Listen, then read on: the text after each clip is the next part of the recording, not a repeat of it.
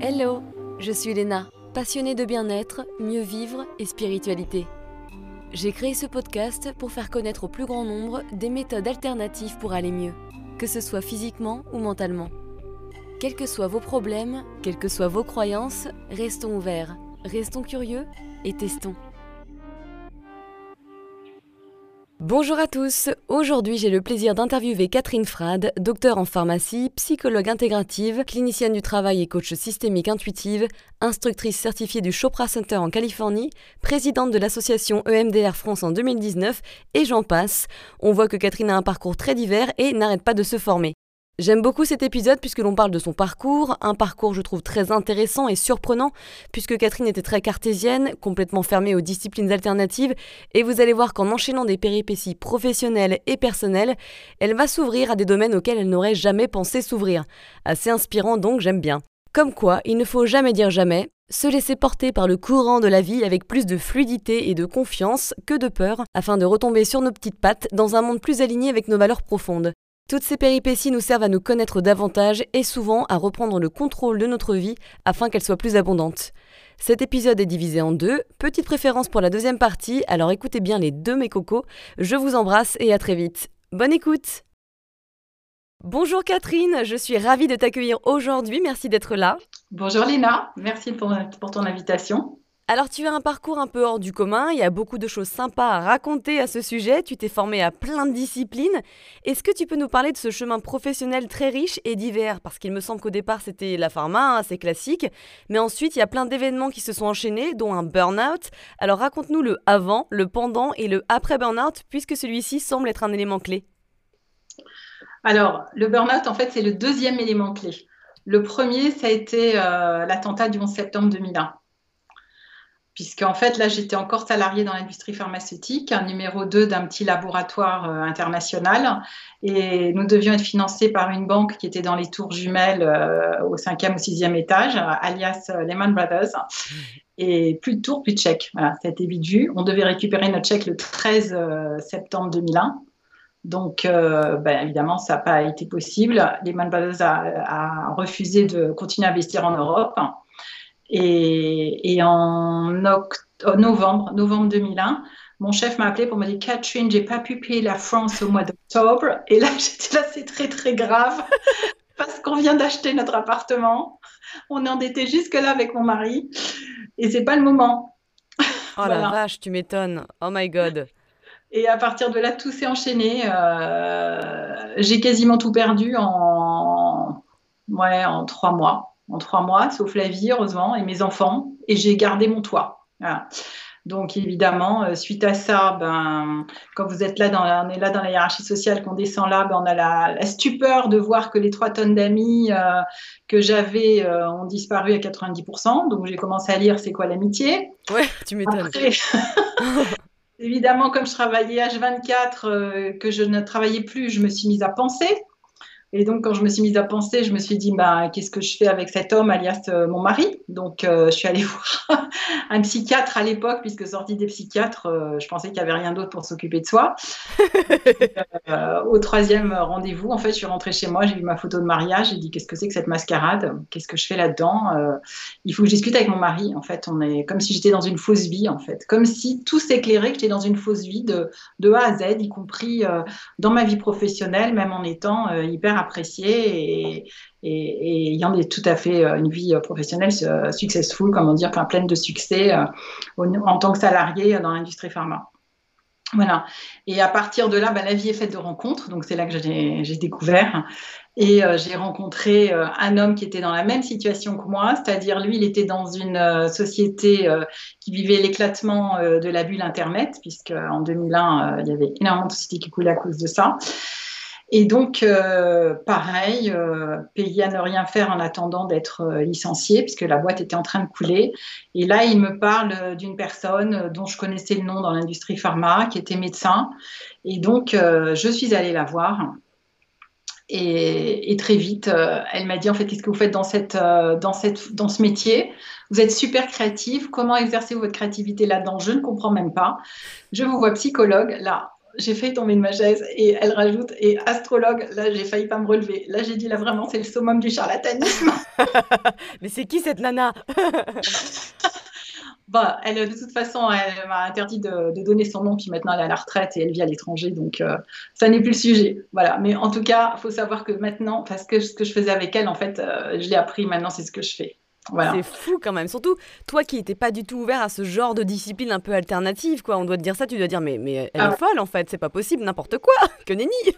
mais en fait, euh, on perd autant à la, enfin, on perd d'autant plus qu'on est résistant, je veux dire. Donc moi qui résistais à tout ce qui était euh, non euh, cartésien, non scientifique, prouvé avec des chiffres, etc et ben, euh, ben, comme j'avais tout perdu, en fait, en gros, j'avais plus qu'un toit, mes enfants. En plus, j'ai même pas eu d'argent euh, pour vivre pendant six mois parce que quand je suis allée à Pôle Emploi, euh, ils m'ont, enfin à la NPE à l'époque, ils m'ont dit, mais Madame, cet argent, votre solde de tout compte, vous l'aurez un jour. Or, la société qui me licenciait ne m'avait pas payé mon solde de tout compte, donc j'avais pas eu mes trois derniers mois de salaire. Ils ne m'avaient pas payé non plus tout ce que j'aurais dû avoir pour survivre, et donc j'ai vraiment zéro zéro pendant six mois.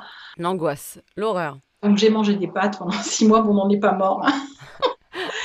j'ai arrêté de sortir puisque je pouvais même pas apporter une bouteille de vin chez des amis euh, ou un petit truc euh, quand je sortais. Et de toute façon, tu avais perdu 90% de tes amis, donc dans tous les cas, tu sortais pas beaucoup. oh, le trou noir, quand même, c'est impressionnant. Exactement, le trou noir. Euh, avec le recul, je dirais c'est en fait la page blanche, mais on le sait pas quoi. Et qu'est-ce qui s'est passé ensuite, du coup? Eh ben, j'ai retrouvé du boulot assez rapidement, en fait, quand j'ai vu que j'allais être licenciée économique, j'avais recherché du boulot, donc j'ai retrouvé du, boulot dans une autre start-up qui m'a relicenciée euh, genre un mois avant ma période d'essai parce que j'avais travaillé trop vite et en fait je leur faisais gagner trois ans de, développement pharmaceutique pour un médicament en faisant tout un montage avec un labo partenaire que j'avais négocié, etc. Donc euh, pour ceux qui écoutent, ne jamais travailler trop vite euh, pour pas servir avant la fin de sa, période d'essai. Ah mais complètement, et même de manière générale quand tu es freelance aussi, hein, si tu travailles trop vite, tu t'es payé moins de jours, donc faut faire attention à ça, bien sûr. Aussi, mais là pour le coup ils m'ont piqué mon carnet d'adresse et, et ils m'ont licencié et en plus, ces abrutis, comme quoi la vie est bien faite quand même, c'est qu'ils sont tombés. Donc, ils ont essayé de me recruter, de recruter mon remplaçant pendant que j'étais en poste, sans me le dire, bien sûr. Et ils sont tombés sur mon témoin de mariage. Donc. ah, j'adore. Je les suis immédiatement. oh, l'histoire. voilà, donc je leur ai fait un deuxième procès. j'ai fait un premier procès au premier parce qu'ils ne voulaient pas me payer mon solde de tout compte, que j'ai gagné au bout de 8 ans. Et cela, euh, l'avocat m'a dit, mais on peut les attaquer, euh, c'est frauduleux leur, euh, leur rupture de période d'essai. Et j'ai gagné mon procès en appel aussi au bout de 3 ans. Voilà. Ouais, faut être patient quand même. Hein. Donc, euh, ouais, donc tu apprends la vie, donc tu dis, OK, bon, le salariat, c'est fini pour moi. Heureusement, je me faisais suivre par cette femme médecin, donc euh, je ne serais pas allée voir quelqu'un d'autre qu'un médecin à l'époque, hein, je voyais que des psychiatres ou des médecins, et, qui me dit, Catherine, un jour, il faut choisir, être à son compte ou être salarié, mais ce n'est pas le même chemin de vie et tu ne peux pas... Euh, euh, enfin, on se, on se, voyait, on se voit toujours d'ailleurs. Vous pouvez pas être à votre compte et, chercher du boulot de salariat parce qu'en fait, ça dilue l'énergie. On est obligé à un moment de choisir euh, une route en fait. Donc voilà, donc j'ai décidé euh, d'être à mon compte et pour moi, je ne savais rien faire en fait, rien d'autre que du conseil en stratégie pour les directions de l'industrie pharma. Voilà, alors tout le monde rigole quand je raconte ça. Et puis, euh, en parallèle de mes bilans, euh, elle m'avait dit euh, au CNAM en psychologie du travail, c'est plus court chemin pour être psychologue. Euh, et puis, c'est très concret, ça devrait vous plaire. Donc, je suis partie, mais juste pour me renseigner. Et en fait, là aussi, les inscriptions annuelles se terminaient deux jours plus tard. Donc, j'ai dit, ok, je n'ai pas le temps de réfléchir, je reviens demain avec mes papiers, je m'inscris, on verra plus tard. Voilà. Et c'est comme ça que j'ai démarré un bac plus 5 et je ne le savais pas. Je m'étais inscrite pour trois, trois mois. Euh, je suis retournée à la scolarité cinq fois en, trois mois, en gros, pour euh, faire un dog, euh, de, enfin deux ans en un an, cours du jour, cours du soir, prendre la nounou pour les enfants. Alors mes enfants, ils avaient 2 et 5 ans à l'époque. Ah oui, ça ne devait pas être facile. Ah oui, c'était, bah, je bossais à 24 quoi. Donc voilà, j'avais déclaré à la NPE que je faisais ma formation, donc ils m'ont laissé tranquille pour un an. Et puis, faut pas me demander de chercher du boulot. Et puis après, bah, j'ai monté mon activité. Donc, en fait, j'ai monté mon activité dans ce que je croyais que je ne savais que faire, quoi. Juste euh, consultante euh, pour les directions d'industrie pharma.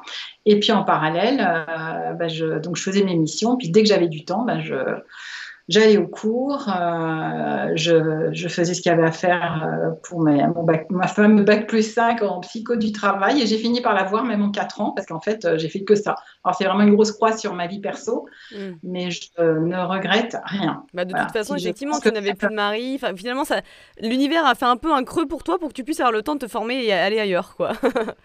c'est vrai, c'est bien, j'avais pas pensé à ça. très joliment dit, tout à fait. Il me semble que je n'avais pas vu encore celle-là. Comme quoi tout a un sens, et c'est vrai, c'est la, ce à quoi je suis arrivée, c'est que tout a un sens toujours. Même quand, Même quand on ne comprend pas, voilà, exactement, on ne comprend pas sur le moment, on ne comprend qu'après, quoi. Exactement. Et alors le burn-out, il est arrivé quand? Alors le burn-out, il est arrivé ben, bien plus tard parce que j'ai fait ma psycho jusqu'en 2007. En 2005, je me disais c'est très bien, mais il manque des outils pratiques, donc je suis partie au coaching en parallèle de la psycho, en parallèle du fait que j'avais que je faisais mes missions à l'industrie pharma et en parallèle que j'élevais mes enfants. Euh, et, donc évidemment, à force de travailler nuit et jour euh, sans m'arrêter, ben il y a un moment. Euh, un moment, tout s'est arrêté. Quoi. Donc, en fait, c'est arrivé en 2012, hein, mi-2012. J'étais dans un petit déjeuner de, ressources humaines. J'ai pris un micro pour poser une question. Et au milieu de la phrase, euh, le blanc dans mon cerveau, j'étais obligée de dire au micro euh, Je ne me rappelle plus la fin de ma phrase, je suis désolée. Et donc, quand je raconte ça à ce jour, on me dit, mais personne t'a emmené à l'hôpital? Je dis, non, non, personne ne l'a fait à ce jour, mais, enfin en 2012. Mais en plus, euh, j'aurais refusé, quoi. Si, j'ai vraiment dans le déni. Et d'ailleurs, j'étais tellement dans le déni que je me suis pas arrêtée, vu que c'était en juin. Je me suis dit, bah, après, va vous venir les vacances. Mais après, j'étais incapable de travailler, donc je prenais le, minimum de missions pour être euh, vitale. Et puis, en fait, ma collègue euh, médecin avec qui je travaillais euh, pour faire les plans de développement de médicaments international, en fait, elle, elle est décédée d'un cancer en avril 2013. Je l'ai vue six jours avant sa mort et je lui ai dit, donc elle avait 52 ans à l'époque, médecin génialissime, hyper dynamique, hyper drôle. Et elle me dit pourquoi si tôt, si tôt et si vite? Donc je regarde, euh, entre-temps j'avais appris l'astro, etc. Donc je lui réponds. Et elle me dit oui, tu as raison. Donc quelque part, elle m'a validé euh, tout ce que j'avais appris en, en, psycho, en astro jusque-là. Et je lui dis qu'est-ce que tu me conseilles? Et elle m'a dit ralentis. Et là, c'était l'électrochoc de ma vie. Vraiment, je la remercie. Je crois que je suis en vie grâce à elle, en fait. Et donc là, je suis retournée voir mon médecin traitant. Ça fait des mois qu'il me disait arrête-toi, arrête-toi. Je lui dis non, ça sert à rien, je m'arrêterai pas. Je suis à mon compte. Qu'est-ce que tu veux que je fasse? C'est pas possible. Si je m'arrête, ben, comme me disait Anne, euh, ma collègue, elle me dit si je m'arrête euh, ou si les gens savent que j'ai un cancer, euh, je trouverai plus de boulot. La pauvre, elle en est morte. Et moi, je pensais la même chose. Voilà. Donc, parce que là, je me suis arrêtée une bonne fois pour toutes. Et cette affaire, elle a duré deux ans. Elle aurait pu durer plus, en fait. À ce jour, pareil, euh, je pense que ça aurait été mieux que je, le, que je fasse l'arrêt jusqu'au bout. Parce que au moins euh, mon incapacité euh, à lire des textes réglementaires aurait été reconnue et ce que j'ai quand même perdu, voilà, je suis handicapée quelque part euh, au niveau euh, intellectuel. Enfin, je suis plus comme j'étais avant. Alors, ça ne se voit pas, ça ne s'entend pas, mais moi, je le vois. Quand je vois lire une procédure, quand je vois lire des textes réglementaires, ça brille dans ma tête, j'ai l'impression d'être au bord de l'AVC. Comme si ton système nerveux disait no more. Non, pas possible. Exactement. Et donc, euh, du coup, je peux plus me concentrer comme avant, mais bon, c'est pas grave parce que j'en ai plus trop besoin par rapport à, à, mon nouveau métier. Et c'est plutôt d'ailleurs un, un avantage parce que euh, le métier que je fais à ce jour euh, se fait plutôt avec tout ce qu'on sent dans le corps, plutôt que le cerveau. Que le mental, oui. Mais moi, malheureusement, par rapport à, l'état de mes, résistances, il a fallu que mon cerveau se mette en vrille et en vrac pour que j'accepte euh, d'écouter mon corps. Malheureusement, c'est souvent comme ça. Hein. Il faut passer par des difficultés physiques ou mentales pour que ça puisse changer. Hein. C'est toujours des avertissements et puis les avertissements finissent par avoir des conséquences. Et voilà, on tombe dans le trou, mais on remonte, hein, ça prend du temps, mais c'est un peu... On doit sûrement passer par là pour euh, s'ouvrir une nouvelle carrière et de nouvelles possibilités, hein, mais c'est vrai qu'on en chie, faut dire ce qui est. comme, tu disais ce matin, ce que je voulais annoncer, que faisais, j'avais la joie de faire ce podcast avec toi cet après-midi. Je suis allée sur ton site et j'ai vu en effet que toi-même t'en es arrivé là parce que as eu, tu t'es posé tout un tas de questions par rapport à ta propre santé. Ben moi c'est pareil, quoi. Je me disais mais qu'est-ce que c'est que cette histoire de burn-out? Tout va très bien, je fonctionne à 100 à l'heure. Je disais à tout le monde que j'avais pas de limite et d'ailleurs c'était moi qui épuisais les gens euh, quand j'étais plus jeune dans les réunions. Tout le monde fatigué, moi impeccable. Tout à coup, ça se décroche. Et donc, je me suis dit, mais qu'est-ce que c'est que cette affaire? Et puis, euh, ben, quand on est un légume, hein, je n'ai pas, ouais, pas de honte à dire que franchement, voilà, je dormais 12 heures, je me réveillais, j'étais crevée comme si je n'avais pas dormi. Donc j'ai commencé à me pencher un peu sur euh, le fonctionnement de mon propre corps et puis je me suis rendu compte que de faire du yoga, que de faire de la méditation, de la danse, tout ça, ça me, ça me ressourçait, ça me redonnait de l'énergie. Et donc de fil en aiguille, euh, alors c'est vrai qu'en parallèle, le burn-out il est arrivé, je me suis arrêtée en 2013-14 alors que euh, la psycho, j'ai démarré en 2003. Donc, je l'ai faite en 2003-2007. À la fin de cette, en, en, donc en 2006, j'ai commencé l'astro, j'ai fait l'astrologie. J'ai, on m'a tout de suite, donc j'ai vu la personne euh, qui m'a formée, qui à l'époque m'a dit, euh, ben, en fait, elle m'a décrit en gros ce que j'avais vécu jusque-là. J'ai commencé à toutes les difficultés que j'ai eues dans ma vie, c'est écrit dans mon thème astral. Qu'est-ce que c'est que ce truc? Euh, J'ai rien raté. pourquoi, pourquoi j'ai pas su avant? J'aurais pu éviter. Il me dit non, t'as, n'aurais pas pu éviter, tu as tout bien fait. Euh, maintenant, tu en es là. Il fallait que tu passes par là pour en arriver là. Donc voilà, c'était mon chemin. Tu as dû être surprise. Voilà, tout le monde n'a pas ce chemin, heureusement. Il y en a qui arrivent plus évolués que moi sur Terre. il y en a qui vivent aussi. Alors moi, j'ai eu de la chance, je l'ai quand même vécu sur la durée. Il y en a, ils vivent tout ça euh, en quelques mois et là, euh, bah, des fois, ça, ça, pousse au suicide. Mais non, en fait, il faut juste comprendre que c'est un, un, un, switch qui se hmm. fait. Une recalibration. Corps, âme, esprit et, évidemment, il faut se faire aider. Hein. Moi-même, je me suis fait aider. Euh. Mais alors, du coup, en me faisant aider, bah, j'ai énormément appris de choses. Donc, j'ai appris des choses dans mes stages et dans, dans, dans mes formations et évidemment dans, dans, mes supervisions, dans mes accompagnements. Euh. et, l'idée, c'est de comprendre finalement euh, ce que personne ne nous raconte à l'école, en fait. Hein. Bien sûr. en Occident, en tout cas. Ouais. C'est comment que notre, c'est d'abord notre corps en fait qui capte le monde que en fait c'est notre âme qui vit une incarnation terrestre à travers notre corps et que le corps lui sait tout depuis la nuit des temps mais que notre cerveau lui met des mots euh, par rapport à ce qu'il a appris euh, dans notre vie donc c'est très très réducteur par rapport à tout ce qu'on sait de façon euh, instinctive en fait et quand on dit il en tient une couche, en fait, oui, il en tient d'ailleurs 350 000, hein, disent les Indiens védiques maintenant. Et en fait, on fonctionne comme des poupées russes, comme ça, avec des couches comme ça. Et quand on vit quelque chose, en fait, c'est un miroir de nous, plus ses couches. Et toutes ces couches, c'est des, couches d'inconscient euh, divers et variés de différents espaces-temps. Et, donc, la seule question à se poser, finalement, c'est il n'y a pas de faute à pas de chance, c'est pas la peine de se plaindre, c'est qu'est-ce qu'on a attiré avec tout ce bazar, tout ce fatras qu'on a autour de nous invisible, pour nous montrer qu'on a ça et qu'il faut le transmettre. Voilà. Hmm. Et en tout cas, c'est ce que j'ai compris, c'est qu'en fait, je, suis, j'ai toujours été hyper créative, hyper intuitive, mais j'en avais une, trouille noire parce que je suis née dans une famille hyper cartésienne qui était dans le déni de tout ça, qui l'est toujours d'ailleurs. Et, euh, et, donc, pour moi, j'étais folle. D'ailleurs, quand j'étais petite, je me disais, en fait, je suis folle. Quand j'étais ado, je suis folle pourvu que personne s'en aperçoive. je suis trop différente, quoi. C'est pas possible. Ils vont jamais m'accepter si je montre ma différence. Donc, hop, déni, on refoule tout ça. C'est ça, j'avais des infos, je faisais des rêves bizarres, même quand je racontais à ma mère, elle me disait, oh tu m'inquiètes beaucoup, beaucoup avec tes révélations. J'entendais des voix. Alors quand j'étais petite, l'autre fois, je mesurais sur un, ami, parce que quand j'étais petite et que je tenais mon père comme ça, vu qu'il fait 1m83, j'avais mesuré, donc je faisais 85 cm à peu près, donc j'avais 3 ans. Donc, quand j'avais trois ans, j'entendais une voix qui venait de là-haut. Donc, pour moi, c'était mon père qui me parlait. Je disais, ah, qu'est-ce que tu as dit? Il dit, mais t'entends des voix, je t'ai rien dit, tu m'inquiètes beaucoup, beaucoup. à force d'inquiéter tout le monde, j'ai fini par me taire. Ouais. Euh, voilà, en arrivant à ce constat, et donc, euh, bah, quoi de mieux que de faire euh, pharma, plus un DSS de droit de la santé, de lire mes textes de loi à la virgule près, de faire mes calculs d'impureté en, en, ppm, en partie par million, et, de corriger les dossiers, pareil, à la virgule près pour... Pour montrer que tu vaux la peine et que tu mérites d'être aimé parce que tu es normal et tu rentres dans la case de ton éducation, quoi. Exactement, et surtout pour faire taire mon intuition, pour border complètement mon intuition. Mais mon intuition, en fait, elle était là, mais moi, je la voyais pas. Hmm. Les, autres la voyaient par contre. Ce qui me rappelle, moi, quand j'étais petite, je sentais des présences dans ma chambre et en fait, j'avais super peur. Donc, je disais, je veux rien voir, je veux rien voir, je veux rien voir, je veux rien voir. Et je pense que ça m'a bien coupé, notamment de mon intuition et de tous ces trucs, peut-être cette possibilité, cette ouverture euh, intuitive. Mais je pense qu'on est beaucoup comme ça. On a trop peur, on sait pas ce que c'est, on n'est pas éduqué du tout là-dedans, enfin, en tout cas, la plupart. Donc, évidemment, hein, on, se on se ferme les yeux par rapport à ça. Et c'est ça que j'aime bien d'ailleurs dans ton parcours, hein, dans ce que tu décris, c'est que toi, tu es cartésienne de nature, mais tu as ensuite passé pas mal de temps à chercher des preuves scientifiques. Et il est vrai que la frontière entre ce qui peut être prouvé et ce qui ne peut pas être encore prouvé, elle est assez fine. Pourtant, ça ne veut pas dire que ça n'existe pas. Alors toi, qu'est-ce que tu as trouvé? Alors moi, en fait, quand euh, déjà quand j'ai démarré la psycho, pendant trois mois, j'ai râlé. Je me suis dit, c'est vrai, euh, mes parents avaient raison, les psy tous des tarés. Et Au bout de trois mois, je me suis dit, qu'est-ce que c'est que ce monde à côté duquel je suis passée pendant si longtemps hmm. euh, Il faut que je comprenne. Ça, c'était la, première chose, hein, que je comprenne là, bien sûr. Il n'y avait que ça qu'on pouvait comprendre à l'époque pour moi.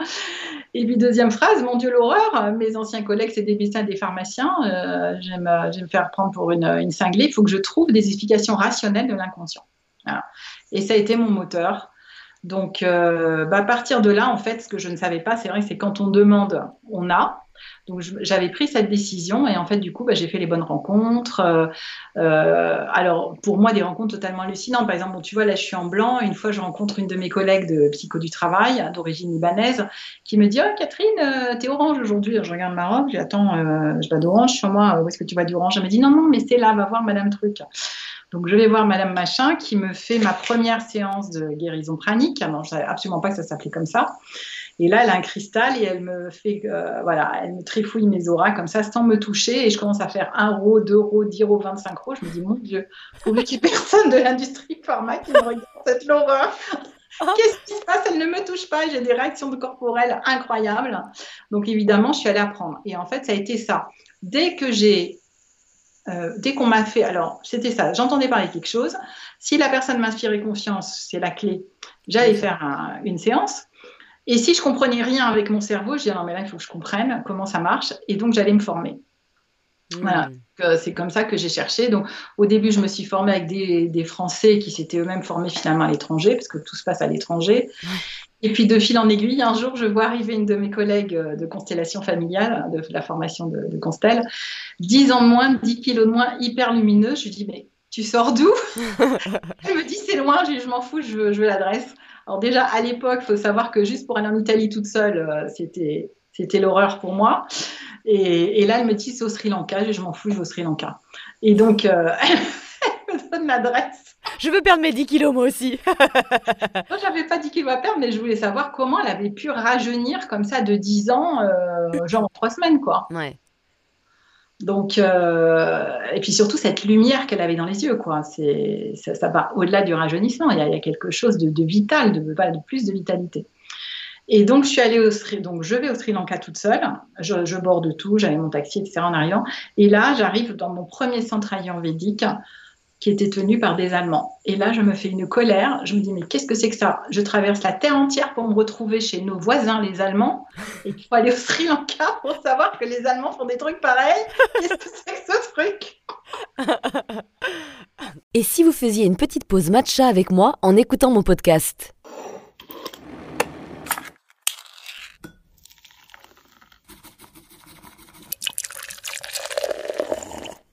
Camille, la fondatrice, est allée au Japon pour se former et sélectionner un thé matcha de qualité supérieure. Et oui, le matcha, vous savez, c'est la belle poudre de thé vert qui, contrairement au thé vert classique infusé, vous permet d'ingérer réellement le thé et de bénéficier de toutes ses vertus. Et il y en a plein, on va être en forme avec ça. non seulement votre thé est délicieux, mais en plus il est sans amertume. Si si, pas étonnant qu'il ait été élu meilleur produit bio 2022. Moi j'adore l'utiliser pour faire mes matchs à thé chaque matin. Hum, yam. Good news Avec le code HORIZON tout en majuscule, Camille vous offre moins 10% sur tout le site anatae.fr. A-N-A-T-A-E. Enjoy Et donc voilà, ça a été, j'étais comme les, comme les enfants. Euh, ils me disaient tout le temps, mais tu poses trop de questions. Voilà, parce que je voulais, en fait, sur le papier, je savais tout. Euh, non, c'est pas contrôlé, c'est je voulais savoir comment il fonctionnait. Ah, Parce que sur le principe, je savais en fait. Euh, le corps humain, j'avais j'avais fait, les plantes, j'avais fait, l'énergétique, j'avais déjà fait ma formation. Donc, euh, je voulais savoir comment ils ont lancé ça. Et en fait, ils ont une autre façon de fonctionner que nous. C'est-à-dire, même à partir des mêmes données de base, ils vont fonctionner. Alors, moi, je vais dire à l'envers, mais peut-être qu'ils disent que c'est nous qui sommes à l'envers, j'en sais rien. et donc, du coup, j'ai je n'ai eu de cesse que d'apprendre. Et donc, j'ai testé euh, différents centres ayurvédiques tous les ans, de 2009 à à ce qu'on puisse plus voyager, quoi, en gros. Sachant qu'en fait, en 2016, là, j'ai carrément appelé Deepak Chopra. Je me suis dit, lui, au moins, il va faire les, ponts entre, enfin, j'espérais, mais c'est le cas, entre la médecine occidentale, puisqu'il est américain, et la médecine euh, indienne. Et donc, j'ai appelé pour euh, faire un stage de, de 10 jours chez lui, c'était en août 2016, donc à son centre à côté de San Diego, en Californie. Et en fait, euh, bah, je suis restée un an. J'ai fait cinq ou six allers-retours de deux à quatre semaines là-bas pour faire mes différents modules et passer ma certification d'enseignante. Euh, sur euh, la, certification, alors ce qu'il appelle Perfect Health, donc santé parfaite, santé globale. Et là, grand bonheur, oh c'était géant pour moi. J'ai vu les études d'épigénétique, de neurosciences. Ils m'ont même interviewé d'ailleurs pour faire des vidéos pour deux aux États-Unis parce que ça m'intéressait aussi d'avoir euh, ma vision. Le côté scientifique, tu veux dire, enfin le côté pharma, le côté le passé, que tu avais? Non, c'était pas tellement pour ça. C'était surtout, oui, ça, mais c'est surtout ma stupéfaction ah. de voir qu'en méditation, on pouvait monitorer les ondes du cerveau avec une petite, euh, un petit cerceau. Là, souvent, euh, pour ceux qui iront voir la vidéo, si tu vas la voir, on me dit que je ressemble à Princesse Leila là, dans La guerre des étoiles avec mon, cerceau. et donc, on te monitore les ondes et on voit euh, quand est-ce que tu es en, en, onde tranquille ou quand est-ce que ton cerveau il est à fond de la caisse. Et donc, quand on, quand on dort, on ne se repose pas du tout. En fait, le cerveau, il est en onde hyper accélérée. Voilà. Et en plus, alors ce jour-là, je crois que c'était le 29 juin 2016, euh, tellement sidéré. Donc j'appelle Deepak, enfin il me rappelle, Deepak Chopra, enfin l'assistant Deepak Chopra me rappelle. Je raccroche et là sur mon téléphone, il y avait une publicité pour les accords Toltec de Don Miguel Ruiz au Mexique. J'ai dit non mais c'est une blague. J'ai regardé le ciel, je dis c'est quoi cette blague? Des fois, les cookies, on se demande si c'est vraiment des cookies ou si c'est l'univers qui participe aux cookies. Tu vois ce que je veux dire? Exactement. Et donc je clique en me disant c'est quoi cette blague quoi? Il y a quelqu'un à côté. Euh. Et non, non, et non seulement euh, c'était bien Don Miguel Ruiz qui faisait euh, les accords Toltec dans les pyramides de Teotihuacan au Mexique, mais en plus c'était à des dates compatibles avec mon stage en Californie. C'est fou, hein, vraiment, c'est fluide. Ah non, mais bien. Quand c'est fait pour toi, c'est fluide. Voilà, et toute ma vie est comme ça, c'est-à-dire elle se renverse comme ça aussi. Alors des fois, j'ai qu'une envie, enfin même plus maintenant, maintenant j'ai compris, mais il y a eu des fois où franchement j'étais au bord du suicide. Et puis, euh, et puis maintenant, je sais que si je persévère, ben, comme ça, peut-être le lendemain ou le surlendemain, ça va se, ça va se remettre droit à condition que j'arrive à rester centrée. Mais avant d'en arriver là, il va falloir que je comprenne. Et comme moi, je, cherche depuis 30 ans, en fait. Hein. J'ai commencé à avoir les bonnes infos à partir, on va dire, de 2003, donc ça fait 20 ans. Et euh, alors que maintenant, euh, en fait, en, allez, en une dizaine d'heures, on peut comprendre comment on fonctionne. Quoi. Mais c'est vraiment, effectivement, hein, c'est, des hauts et des bas. Il faut arrêter de s'identifier tout le temps au mental pour pouvoir être un peu l'observateur de ce qui se passe, se détacher un petit peu de toutes ces émotions aussi, de, de, ce que, de, des peurs, de nos croyances, et ensuite, voilà, la vie, c'est des hauts et des bas et ça va revenir à la normale. Rien n'est permanent, c'est ce que je dis souvent. Mais c'est vrai que si on s'identifie beaucoup trop à tout ce qui se passe de négatif, aux peurs, si on nourrit nos peurs, on va super mal le vivre. Alors que si on essaie de travailler la confiance qu'on a par rapport à, notre vie, à la vie, en fait, moi je sais que ça a beaucoup switché, ça a mis du temps. J'ai beaucoup plus confiance en l'univers parce que je trouve que tout a un sens et que tout arrive pas pour en rien. Euh, et donc du coup, ben, je sais que ça va revenir à la normale. Mais en attendant, bon, il faut vivre cette période, quoi. Voilà, c'est ça. C'est-à-dire après, on a la foi, une vraie foi qui, quoi qu'il arrive, on sait que ça va revenir et, euh, et, ça va revenir parce que si on a la foi en fait et qu'on se sert justement de ces émotions, non pas pour sombrer, mais pour se mettre dans l'état émotionnel que ça nous procure une fois qu'on a eu ce qu'on voudrait réellement, à condition que ça soit évidemment euh, positif pour nous et pour les autres. Hein, que dans ce, si, si, si, on fait du mal, de toute façon, on récupère du mal. Hein, ça, c'est pas, c'est mathématique. Pas forcément de la personne à qui on a fait du mal. Et si on fait du bien, on récupère du bien aussi, pas forcément de la personne à qui on a fait du bien. Donc, euh, au bout d'un moment, une fois qu'on a compris ça, bah, c'est, c'est un jeu, quoi. Maintenant, enfin, je pense que ça, ça a dû t'arriver, ça arrive à plein de gens, de penser à quelqu'un et puis que la personne nous appelle. Ah non, mais oui, mais ça, n'arrête pas, ouais, ouais, complètement. C'est assez impressionnant, ouais. Ou alors l'inverse, tu dis, euh, tu penses à la personne et puis c'est la personne qui t'appelle. C'est ça. mais ça fait deux jours, je pense à toi. Alors on ne sait pas qui a commencé, mais alors maintenant, ce que je fais quand ça m'arrive, je pense, il y a quelqu'un à qui je pense, mais je ne pense pas volontairement. Tout à coup, il y a sa tête qui apparaît dans ma, dans ma tête comme ça. Ben, je n'appelle pas en fait, je regarde l'heure et je regarde au bout de combien de temps elle va m'appeler. En général, dans les deux heures, elle m'a appelé. Ah, c'est rigolo. mais je me demandais, tu vois, je me suis dit, mais qu'est-ce qui a fait que maintenant j'ai autant confiance dans la vie? Et je pense que la réponse que j'aurais, c'est vraiment d'avoir travaillé sur mes peurs, sur mes croyances, sur, euh, sur toutes ces, on va dire, ces densités du mental en fait. Vraiment, euh, je pense que ce travail d'introspection, c'est ça qui fait que tu peux avoir beaucoup plus confiance en la vie. Exactement ça, parce qu'une fois que tu as expérimenté que, que, que si tu es dans une posture particulière, euh, comme corps, âme, esprit, ça se renverse positivement, bah, si tu l'as fait une fois, tu peux le faire deux, tu peux le faire dix.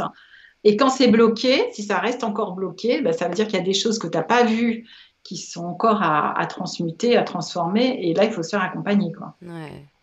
Alors on va revenir un petit peu à tout ce que tu viens de dire parce qu'il y avait pas mal de choses que j'ai envie d'approfondir avec toi, notamment la pranathérapie parce que tu t'es formé à la pranathérapie, c'est quelque chose qui m'intéresse beaucoup. Est-ce que tu peux nous expliquer ce que c'est et comment ça s'est passé? Parce qu'il me semble que c'était assez surprenant pour toi en fait d'apprendre ça.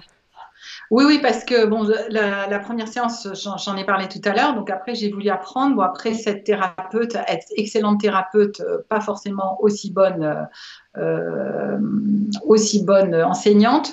Ou alors, c'était peut-être aussi parce que j'étais tellement verrouillée à l'époque que pour moi, c'était pas la bonne enseignante. Ça, je ne sais pas évidemment parce que j'ai fait ça en 2005-2006, donc c'est ancien, donc je ne sais pas en fin de compte. Donc mon avis n'est que mon avis de l'époque. Voilà. Je ne sais pas si c'est mon avis de maintenant. Euh, et, donc, j'ai fait mes trois niveaux. Donc, j'ai mes jolis diplômes indiens, etc., de master choix Koksui.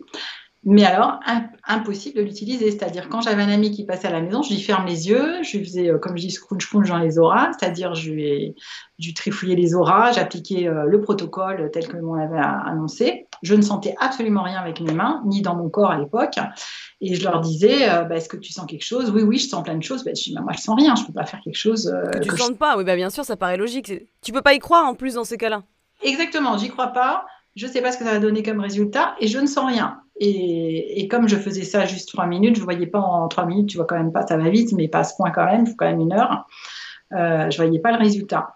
Et puis un jour, je faisais une séance de constellation familiale en individuel, comme je fais beaucoup. Et tout à coup, mes mains font ça. Et là, je dis, waouh, génial, oh, mais je sens un truc dans mes mains, quoi. Il y a une résistance. Et puis, je commence à toucher la personne et je sentais la résistance dans la personne. Tu vois, même là, à travers l'écran, maintenant, je peux te sentir, tu vois. Je sais pas si bah, tu dis sans moi. et donc, je le fais maintenant à distance, même en n'ayant pas la personne. Et qu'est-ce, que, qu'est-ce qui fait que tu penses que tu t'es ouvert à, ressentir les, les, donc l'énergie, en fait, les auras aussi euh? Bah, bah j'ai, fini, par faire taire mon mental. Quoi. En fait, c'est ça, bah voilà, c'est comme j'allais dire, c'est, c'est, le lâcher prise, mais c'est toujours pareil. Hein. Et alors, pour ceux qui ne savent pas, la pranéthérapie, tu peux nous dire vite fait ce que c'est? Alors, en fait, euh, ce que racontent les Indiens, mais enfin, bah, d'ailleurs, euh, quasiment toutes les civilisations euh, hors Occident, en fait, les civilisations ancestrales, c'est que, quoique même en Occident, hein, on dit certaines choses, c'est qu'on est un trait d'union entre le ciel et la terre. À la limite, le ciel, il démarre là et la terre sous nos pieds. Donc le ciel démarre au niveau de, du crâne, pour ceux qui ne voient pas, pour nos auditeurs? Oui, oui c'est ça, du crâne, en fait, on, parce qu'il n'y a, a, pas de frontière, on ne sait pas à partir de quand. Euh, et en fait, on est traversé par cette lumière de l'univers de la source de vie ou de, la source divine. Je me demande dans quelle limite c'est pas la même racine en fait. Et donc on est, euh, alors pour les gens hyper cartésiens, je vais parler du champ électromagnétique terrestre entre le feu central de la Terre et le, soleil central de l'univers. Mais euh, moi, moi, je pense que ça va au-delà de ça en fait. Mais en tout cas, on est relié entre ces deux feux et on se présente comme un tube en fait de ces deux feux. Et d'ailleurs, ce qui est extraordinaire, la langue française est quand même extraordinaire parce que le français moyen nie tout ce dont on parle, mais la langue, par contre, le transpire. Donc, euh, bah, par exemple, on dit euh, il rayonne ou il fait grise mine. Donc, si tu prends toute cette, euh, cette énergie du ciel et la terre, tu l'inspires dans ton cœur, bah, tu rayonnes. Et littéralement, tu as le teint clair. Donc, ma collègue qui était partie en, faire, au Sri Lanka, là, faire son stage ayurvédique, en fait, elle rayonnait littéralement, quoi. Et en fait, ce qui nous éteint, c'est les couches qu'on a. D'ailleurs, en français, pareil, on dit l'ancienne couche. Genre, il est quand même un peu cinglé, celui-là, celle-là. Il n'y a, pas de sexe là-dedans, bien sûr. Mais donc oui, donc euh, du coup, euh, la visualisation, elle a un grand rôle là-dessus. Tu peux visualiser une espèce de lumière pure qui vient de l'univers, te recentrer et pareil, te connecter avec les racines au fin fond de la Terre, c'est ça? Tout à fait. Non seulement tu peux visualiser, mais tu peux ressentir. Mais en tout cas, notre cerveau, il est assez bête, avec tout le respect que je porte à tous les cerveaux de la Terre, y compris le sien et le mien, bien sûr. Il ne fait pas la différence entre l'imagination et la réalité. Ouais ça qui est pas mal. voilà. D'ailleurs, il y a eu un fait divers il y a, plusieurs années. Ça m'avait sidéré. Il y avait des, gens qui avaient, qui avaient fait une mauvaise plaisanterie. Enfin, c'était soldé par des morts comme ça. Ils avaient enfermé des copains dans une chambre, euh, dans une boucherie, dans une chambre euh, de réfrigération, oui, qui était éteinte en fait. Ils l'ont laissé, ils les ont laissés euh, un certain temps. Alors, je sais pas, c'était 24 heures, le week-end, je me rappelle pas. Et le, quand ils sont revenus, en fait, les personnes qui étaient dans la, dans la chambre froide, ils étaient morts de froid mais il n'y avait pas de froid. il y avait, la chambre était éteinte. C'est juste qu'eux étaient persuadés qu'ils allaient congeler euh, de froid et, en fait, ils ont déclenché tout ce qu'il fallait euh, pour résister au froid, mais voilà. Bah, le pouvoir du cerveau, il nous sert à la fois positivement et beaucoup négativement. Il sert dans les deux sens exactement. Donc euh, les croyances, c'est dans les deux sens, on est d'accord.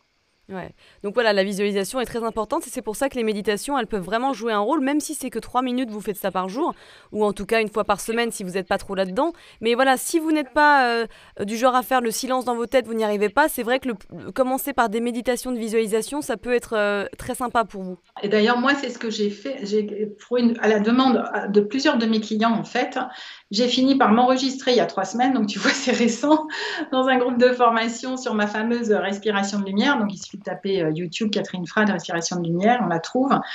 Euh, devant un petit groupe euh, que je, guidais en entreprise d'ailleurs pour le coup, mmh. et pour l'administration même. Et, en fait, je guide. Et j'ai eu une nouvelle cliente il n'y a pas longtemps qui est ostéopathe, qui, qui a commencé à faire cette respiration avant qu'on démarre notre premier rendez-vous de supervision professionnelle. Elle m'a dit, mais rien que d'avoir fait ça tous les jours, je vais déjà hyper bien. Et, en gros, ça dure un quart d'heure. quoi. Alors, mmh. l'ensemble dure une demi-heure, mais la respiration un quart d'heure. Et après, il y a un quart d'heure euh, des, quatre, des fameuses quatre questions de l'âme de Deepak Chopra. Alors oui, tu peux nous parler des quatre questions de l'âme de Deepak Chopra? Alors, si on continue, pour faire le lien avec cette, euh, cette, cette énergie-là qui nous traverse, donc on inspire la, la, respiration de lumière, c'est ça, on inspire le feu du ciel et de la terre dans notre cœur, on rayonne de notre cœur comme si on était nous-mêmes un soleil et on attire, on va attirer en fonction de ce qu'on rayonne, d'accord Et on rayonne normalement sur 2 mètres, 2 mètres 50, et c'est ça qu'on sent avec les mains, c'est des différents corps éthériques. Une fois qu'on est dans cet état, en fait, on est déjà en état de conscience modifié. Donc, on le sait parce que des fois, on a un peu des, larmes dans les yeux, alors qu'on n'a pas fait forcément de la, vraie méditation dans le silence. Hein. Et après, c'est intéressant de poser des questions, donc ces fameuses quatre questions que je vais indiquer, mais sans chercher de réponse. Voilà, l'astuce, c'est on pose les questions et on ne cherche aucune réponse, ni mentale, bien sûr, rien de mental, mais on cherche à voir euh, ce qui émerge comme sensation, comme émotion, comme sentiment. Si c'est une pensée, c'est vraiment une fulgurance, euh, pas qu'on a générée par la volonté. Oui, c'est pas le mental, il faut pas que le mental reprenne le dessus et cherche à comprendre et répondre à la question. Voilà. Et ça peut, on peut avoir les infos des fois avant de poser la question, parce que notre euh, inconscient, il sait qu'on va faire ça au moment où on pose la question, après, dans les minutes, dans les heures, dans les jours, dans les mois, des fois dans les années après. Mais complètement. Donc, en fait, il faut juste répéter sans arrêt, voilà, tous les jours. Donc, si on n'a pas le temps de méditer, il vaut mieux faire ça trois minutes matin, trois minutes soir, tous les jours, tous les jours, que deux heures une fois tous les, toutes les semaines ou pire tous les mois. Et, euh, et donc, la première question, c'est qui suis-je? Alors, qui suis-je? On voit ce qui émerge, pareil comme sensation. Donc, en posant en gros trois fois la, la question euh, sur deux minutes pour avoir à peu près le, dans sa tête. Après, quelle est ma raison d'être? Qu'est-ce que je viens faire sur Terre? Ça, c'est la deuxième question, puisqu'on part du principe que, en fait, tous, tous les gens qui sont sur Terre, l'univers a besoin d'eux, comme si on, était un énorme pullover et qu'on était chacun une maille du pullover. Hmm. Euh, la troisième question, c'est qu'est-ce que je veux vraiment, sachant que c'est notre âme qui veut quelque chose à travers notre corps? Donc là, pour le coup, ce n'est pas notre mental qui décide. Hein. Notre mental intervient toujours en deuxième ligne. Et la, troisième, la quatrième question, qui est presque la plus capitale, c'est envers quoi j'ai de la gratitude? C'est-à-dire, je remercie la vie. Pourquoi? Pourquoi c'est la, la, plus importante? Parce qu'en fait, quand on fait ça, on se remplit de ce qu'on a déjà eu. Et même euh, quelqu'un, comme je dis, quelqu'un qui est vraiment euh, très malade, par exemple, eh ben, euh, on peut avoir de la gratitude pour, ben, je suis encore en vie. Mm. Ok, je suis très malade, mais je suis encore en vie, donc j'ai encore euh, tout, est encore possible tant qu'il y a de la vie. Donc, il y a des choses très simples aussi, hein, effectivement, des petits moments du quotidien qui sont sympas. Avec, par exemple, moi je pense tout de suite, euh, je sais pas, quand je fais un petit moment avec mon chien, ou un bisou, un câlin à mon chéri, c'est des petits détails, mais qui, qui font du bien, ouais. Et c'est marrant parce que pour la deuxième question, là, du coup, il y a mon cœur qui commence à vibrer, tu vois. Euh, qu'est-ce que je viens de mhm. faire enfin, voilà c'était ça ma mission etc et moi je sais que c'est tellement l'amour et la connexion qui est important pour moi. Et pouf tu vois il y a le cœur qui qui rayonne là. Voilà. tu as la chance de sentir ton cœur mais tu as plein de gens qui ne le sentent pas. Moi-même je ne le sentais pas il y a 20 ans. Et, et ça s'est ouvert petit à petit voilà avec le, travail sur moi Bah, c'est ce que je parle beaucoup en fait dans mon Instagram, notamment c'est de la connexion euh, mind-body, corps-esprit. Pour moi, j'étais tellement déconnectée de mon corps, mais j'ai fait un stage vraiment intensif avec moi-même.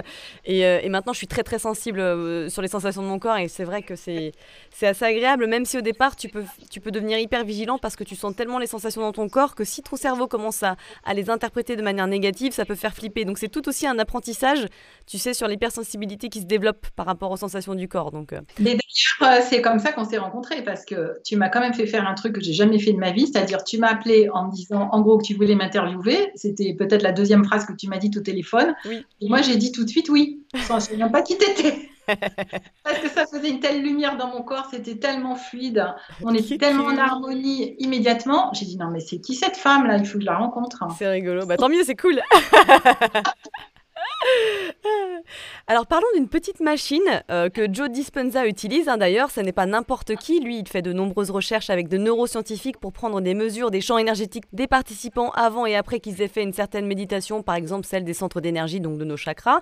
Euh, c'est, il me semble, une machine quantique. Elle s'appelle GDV ou encore la machine de diagnostic énergétique quantique BioWell du professeur Korotkov. C'est ça. C'est quoi cette machine et qu'est-ce qu'elle mesure et en quoi elle est crédible? Parce que j'entends déjà les plus sceptiques d'entre nous se poser des questions dessus. Alors, en fait, les Russes sont extrêmement forts depuis des décennies euh, sur les mesures euh, énergétiques. Ouais. Euh, à mon avis, bien avant l'Europe, bien avant tout le monde, puisque c'était taxé de, justement de, de charlatanisme à l'époque. Et donc, avec cette machine, en fait, c'est très simple. hein, c'est un boîtier qui fait entre 10 et 15 cm de côté, un cube. Et, on peut mettre, il y a un cache de lumière et on, met les doigts euh, dans ce cache de lumière et on reçoit une impulsion lumineuse, minuscule, enfin, on, ne sent absolument rien en fait. Et en fait, cette lumière, il faut savoir qu'au bout de chaque doigt, il y a les, méridiens euh, d'énergie euh, chinoise là, qui nous traversent, de, de Qi ou de Prana hein, pour les Indiens. Et donc, elle permet, par rapport à, la façon dont cette lumière se propage dans notre corps ou s'éteint dans notre corps, de reconstituer en fait l'énergie, à la fois le diamètre de nos chakras et à la fois l'énergie qu'on rayonne et à la fois fait le lien avec les différents organes. Vache. Donc, euh, on, on, re, voilà, on a une image. Euh, alors, tout ça a été validé scientifiquement. Euh, il, maintenant, il travaille depuis longtemps d'ailleurs avec ça au niveau international. Moi, quand j'ai vu ça déjà en 2012 à l'époque, mais j'ai fait mon burn-out juste après, donc j'ai dit bon, tant pis, je m'en occuperai plus tard. Mais j'ai tout de suite voulu lâcher, je me dis c'est quand même extraordinaire. À toi, cartésienne, tu y as cru dès le départ oui, oui, parce qu'ils expliquaient, c'était euh, dans un colloque de médecine quantique, euh, ils avaient un stand, je les ai un peu cuisinés au niveau euh, scientifique. J'ai quelques moyens depuis pour cuisiner, on va dire, et de compréhension. Et Interrogatoire avec la, la lumière qui tourne.